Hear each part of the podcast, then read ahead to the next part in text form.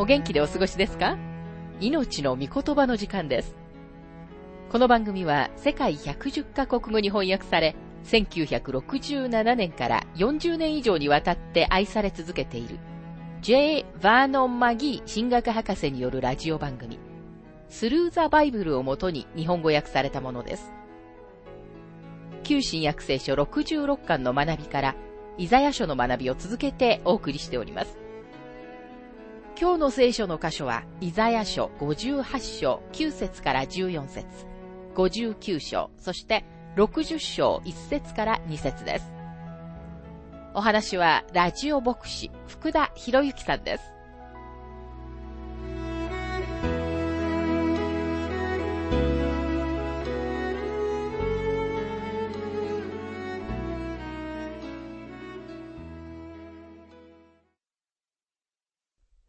イザヤ書58章の学びをしていますが、9節その時あなたが呼ぶと、主は答え、あなたが叫ぶと、私はここにいると仰せられる。もしあなたの中からくびきを除き、後ろ指を刺すことや、つまらないおしゃべりを除き、神様は彼らの祈りを聞きたいと願われ、彼らを祝福したいと願われたのです。神様は天の窓を開いて彼らの上に祝福を注ぎたいと思われましたが、彼らの心がその祝福を受け取るために開いていませんでした。私たちはよく、祈りが答えられないと言います。なぜでしょうか？それは神様が祈りに応えたくないからでしょうか？そんなことはありません。問題は神様が私たちに本当に与えたいと願われる祝福を受けるために私たちの心が開いていないことなのです。神様は言われます。あなたが叫んだ瞬間、私はここにいるのだ。マギー博士はご自分の経験を次のように述べています。私は子供の頃、腸チフスと重度の肺炎に同時にかかりました。私は当時小さな田舎町に住んでおり、ある晩、田舎のお医者さんは私が死ぬと診断しました。母は私のベッドの脇に一晩中座り、寝ずの看病をしてくれました。病の間私はほとんど錯乱状態でしたが、それでもふっと目が覚めた時に、私は母を呼んだのを覚えています。お母さんどこにいるの？すると母は即座に、ここにいるわよ、と答えてくれました。小さな子供にとって、それがどれだけ大きな慰めになったことでしょうか。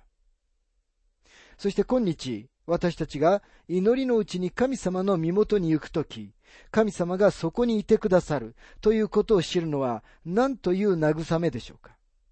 神様は、私はここにいると言われます。実際神様は次のように言っておられるのです。これからはあなた次第だよ。もしあなたが私の息子の名において私のところに来て、私の心にかなう願いをし、あなたの心が正しいなら、私はまさにあなたと共に行こう。聞かれない祈りがあるとき、問題は私たちの方にあるのです。イザヤ書58章の10節飢えた者に心を配り、悩む者の願いを満足させるなら、あなたの光は闇の中に輝き昇り、あなたの暗闇は真昼のようになる。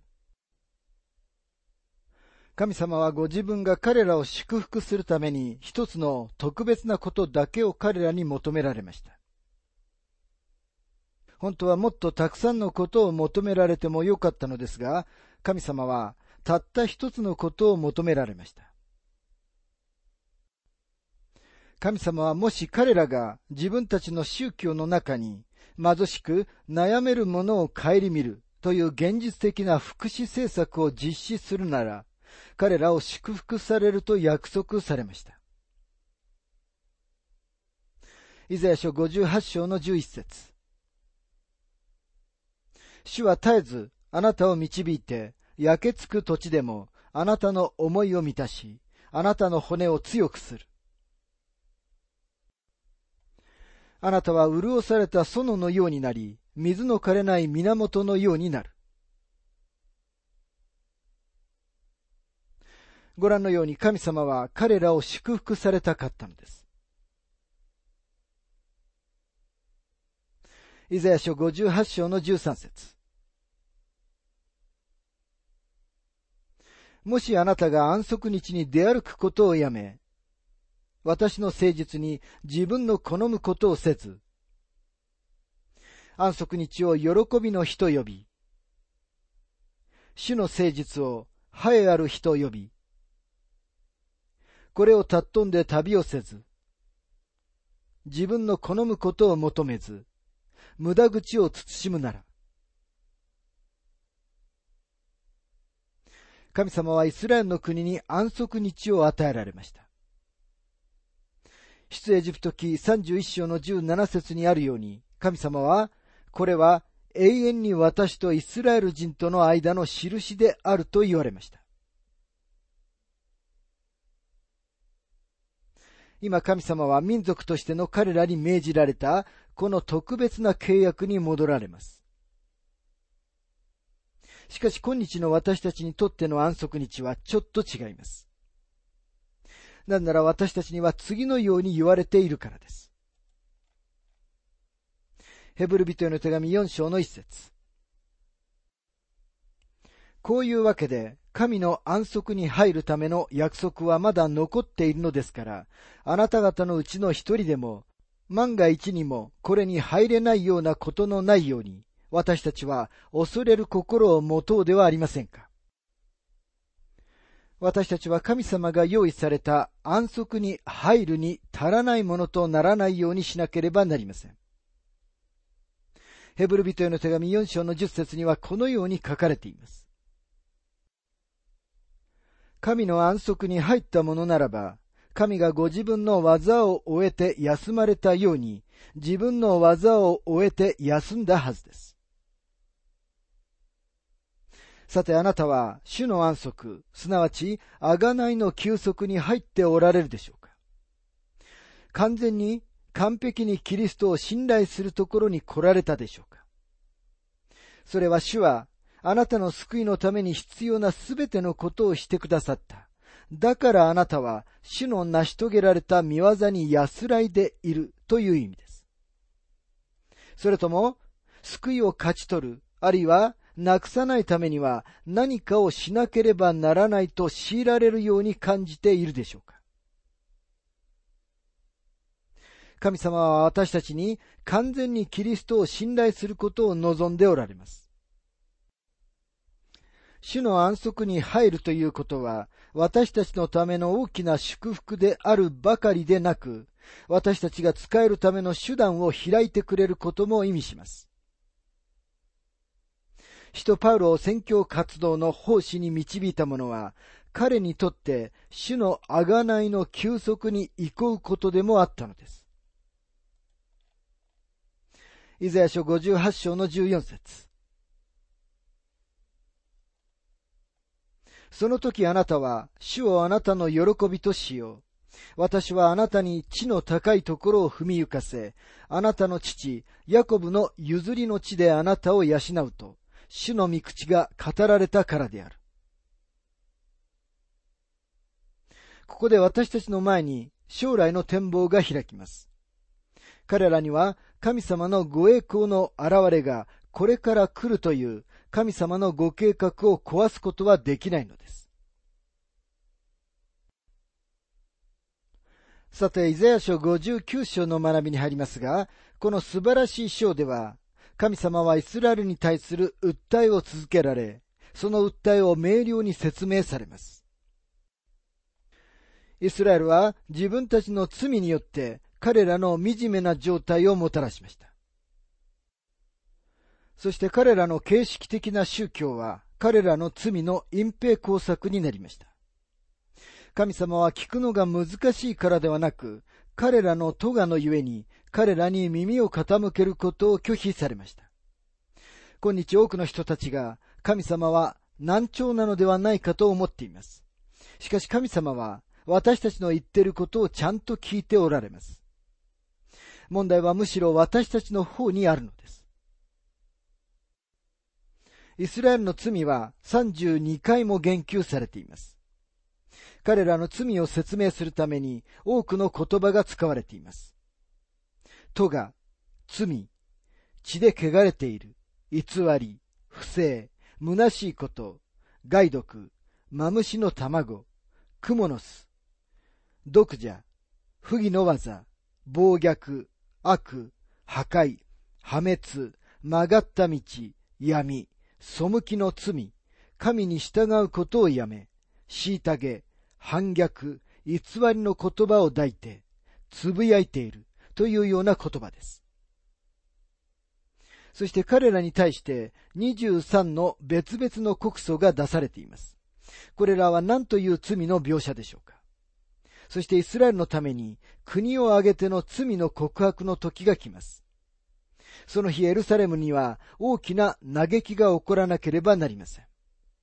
ゼカリア書12章の11節から14節には次のように書かれています。その日エルサレムでの嘆きはメギドの平地の肌でリモンのための嘆きのように大きいであろう。この地はあの士族もこの士族も一人嘆く。ダビデの家の士族は一人嘆き、その妻たちも一人嘆く。ナタンの家の士族は一人嘆き、その妻たちも一人嘆く。レミの家の士族は一人嘆き、その妻たちも一人嘆く。シムイの士族は一人嘆き、その妻たちも一人嘆く。残りのすべての士族は、あの士族も、この士族も一人嘆き、その妻たちも一人嘆く。イザヤ書59章の一節から二節見よ、主の御手が短くて救えないのではない。その耳が遠くて聞こえないのではない。あなた方の咎が、あなた方とあなた方の神との仕切りとなり、あなた方の罪が三顔を隠させ、聞いてくださらないようにしたのだ。イスラエルがイザヤの時代に救われなかったのは、イザヤ53章で見た腕まくりした力強いエホバの腕が弱いからではありませんでした。主の見てが短くなったのではありません。また神様の人間とのコミュニケーションに何かの欠点があるからでもありませんでした。同じように私たちの時代にも人間が乗り越えなければならないのは精神的なハードルでもないし、多くある問題の一つでもなく、神様と自分の間を切り離すあなたの罪なのです。さて、この最初の部分で神様は彼らの罪を明瞭に説明しておられます。確かにこれは人類の、そしてあなたと私のがっかりするような姿です。その後、イスラエルの告白があります。イスラエルの告白は将来、贖い主がシオンに来られる時にやってきます。イザヤ書59章の9節それゆえ抗議は私たちから遠ざかり、義は私たちに追いつかない。私たちは光を待ち望んだが、見よ、闇。輝きを待ち望んだが、暗闇の中を歩む。代名詞が変わったことはここにもう一人語っているものがあることを示します。あなたと彼らの代わりに私たちとなっています。これはイスラエルの告白です。彼らは自分たちが暗闇の中にいることを告白します。彼らは自分たちの宗教儀式がみんな見せかけであったことを告白するのです。残念ながら今の時代、同じことをする必要のある人たちが大勢います。さて、イスラエルの告白に注目してください。イザヤ書59章の10節私たちは盲人のように壁を手探りし、目のない者のように手探りする。真昼でも、黄昏時のようにつまずき、闇の中にいる死人のようだ。ご覧のように、彼らは暗闇の中にいます。これは神様との個人的な関係を持たない人の惨めな姿です。彼らは確かに将来このような告白をしますが、イスラエルが特別な告訴に対してこの告白をするとき、同時に彼らは罪を拒絶します。神様に対する私たちの告白も特別なものでなければなりません。そして私たちも罪を拒絶しなければならないのです。一つ一つの罪が個人的に神様に告白されなければなりません。どうでしょうか？あなたは生まれてからこの方、思い出せる限りの罪をリストに上げ、その一つ一つを神様に告白したことがあるでしょうか？もしまだそれをしていないなら、ぜひそうすることをお勧めします。罪の告白は必ずあなたと神様の交わりをより親密なものにします。代名詞がもう一度変わったことに注目してください。あがない主がシオンに来られます。イザヤ書59章の20節しかしシオンにはあがない主として来る。ヤコブの中の背きの罪を悔い改める者のところに来る。主の蜜げ。多くの人たちが国全体が救われるのですかと尋ねます。答えはいいえです。ローマ人への手紙9章の6節には、なぜならイスラエルから出る者が皆、イスラエルなのではなくと書かれているからです。救われるのは、イスラエルの残された者たちだけです。そして教会の中で実際に救われているのも残された者たちだけです。しかし、あがない主がいつの日かシオンに来られ、その時には大きな罪の告白がなされます。ゼカリア書12章の10節は、そのことについて次のように述べています。私はダビデの家とエルサレムの住民の上に、恵みと愛願の霊を注ぐ。彼らは自分たちが突き刺したもの、私を仰ぎ見、独り子を失って嘆くように、その者のために嘆き、ウイゴを失って激しく泣くように、その者のために激しく泣く。イザヤ書59章の21節これは彼らと結ぶ私の契約であると主は仰せられる。あなたの上にある私の霊、私があなたの口に置いた私の言葉は、あなたの口からも、あなたの子孫の口からも、末の末の口からも、今より常しえに離れないと、主は仰せられる。神様は贖い主がシオンに来られるという契約をされました。この約束が全く捨てられてしまうことはありません。なぜならこれは神様の目的であるからです。神様の時にこの約束は確かに成就するのです。さて、イゼヤ書60章の学びに入りますが、この章では私たちは義の太陽なる方がイスラエルに登って来られるのを見ます。これはマラキが終わりの日に起こるだろうと言ったことです。この方が来られるとき、まるで真夜中の暗闇に太陽が昇るようになります。その日には、イスラエルの国は、この地上全体に栄光の光を輝かせます。一方、教会は、キリストと共にいるために、すでにこの世から去っています。このような領域に入ったとき、イスラエルの国と教会とを同義語にしようとする解釈は行き詰まってしまいます。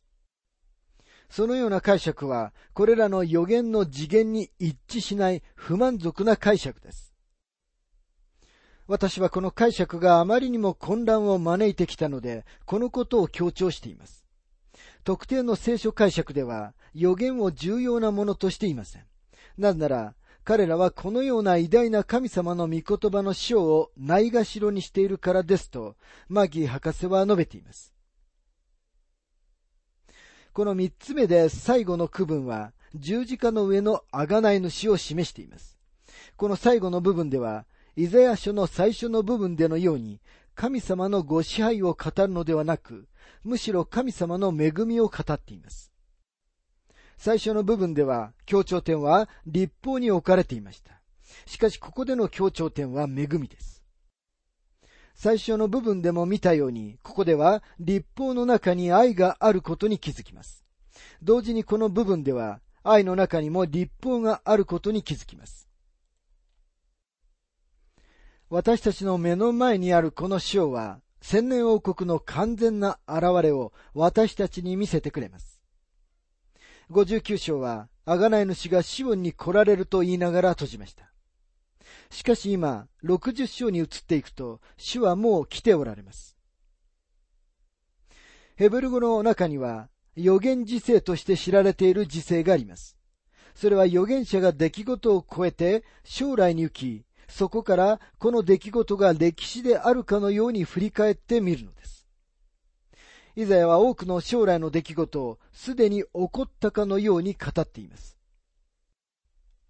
例えばイザヤは、起きよ光を放て、あなたの光が来て、主の栄光があなたの上に輝いているからだ、と60章を始めます。そして神様が何かが起こると語られるとき、神様はすでにその出来事の反対側におられるのだ、ということがわかります。神様にとっては、その出来事はすでに起こったのと同じことなのです。言い換えれば予言は歴史がその中に流し込まれる方なのです。イザヤ書60章の一節。起きよ光を放て、あなたの光が来て、主の栄光があなたの上に輝いているからだ。マラキが語った光が今やってきました。マラキ書4章の2節にはこのように書かれています。しかし私の名を恐れるあなた方には義の太陽が昇り、その翼には癒しがある。イザヤ書60章の2節見よ、闇が地を覆い、暗闇が諸国の民を覆っている。しかしあなたの上には主が輝き、その栄光があなたの上に現れる。主イエス・キリストは世の光です。主が光であられるというのは、この地上におられた時に、主が主張されたことの一つです。ここには、見よ、闇が地を覆いと書かれていますが、地上を覆ってきた霊的暗闇の夜のせいで、光である方が来られることが必要となりました。その霊的暗闇は今日、地上を覆っています。2000年にもわたって福音が述べ伝えられてきたにもかかわらず、今日もこの世には今までになく深い暗闇があるのです。ですから義の太陽である方が千年王国の時代をもたらすために立ち上がらなければならないのです。福音を述べ伝えることによって千年王国をもたらすことは決して神様の意図ではありませんでした。なぜなら千年王国をもたらすのは光なる方でなければならないからです。そして光である方とは誰でしょうか？それは主イエス・キリストです。救い主がシオンにおられることが必要です。その後、主が遠くから違法人たちを連れて来られるのです。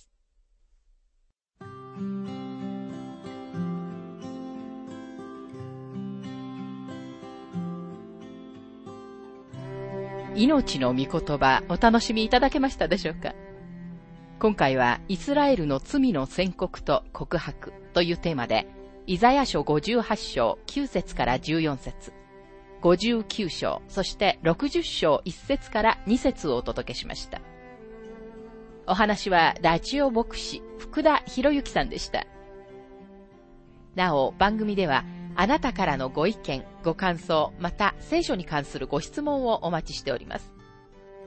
お便りの宛先は、郵便番号592-8345大阪府堺市浜寺昭和町4-462浜寺聖書協会命の御言葉の係メールアドレスは全部小文字で ttb. hbc.gmail.com です。どうぞお気軽にお便りをお寄せください。それでは次回までごきげんよう。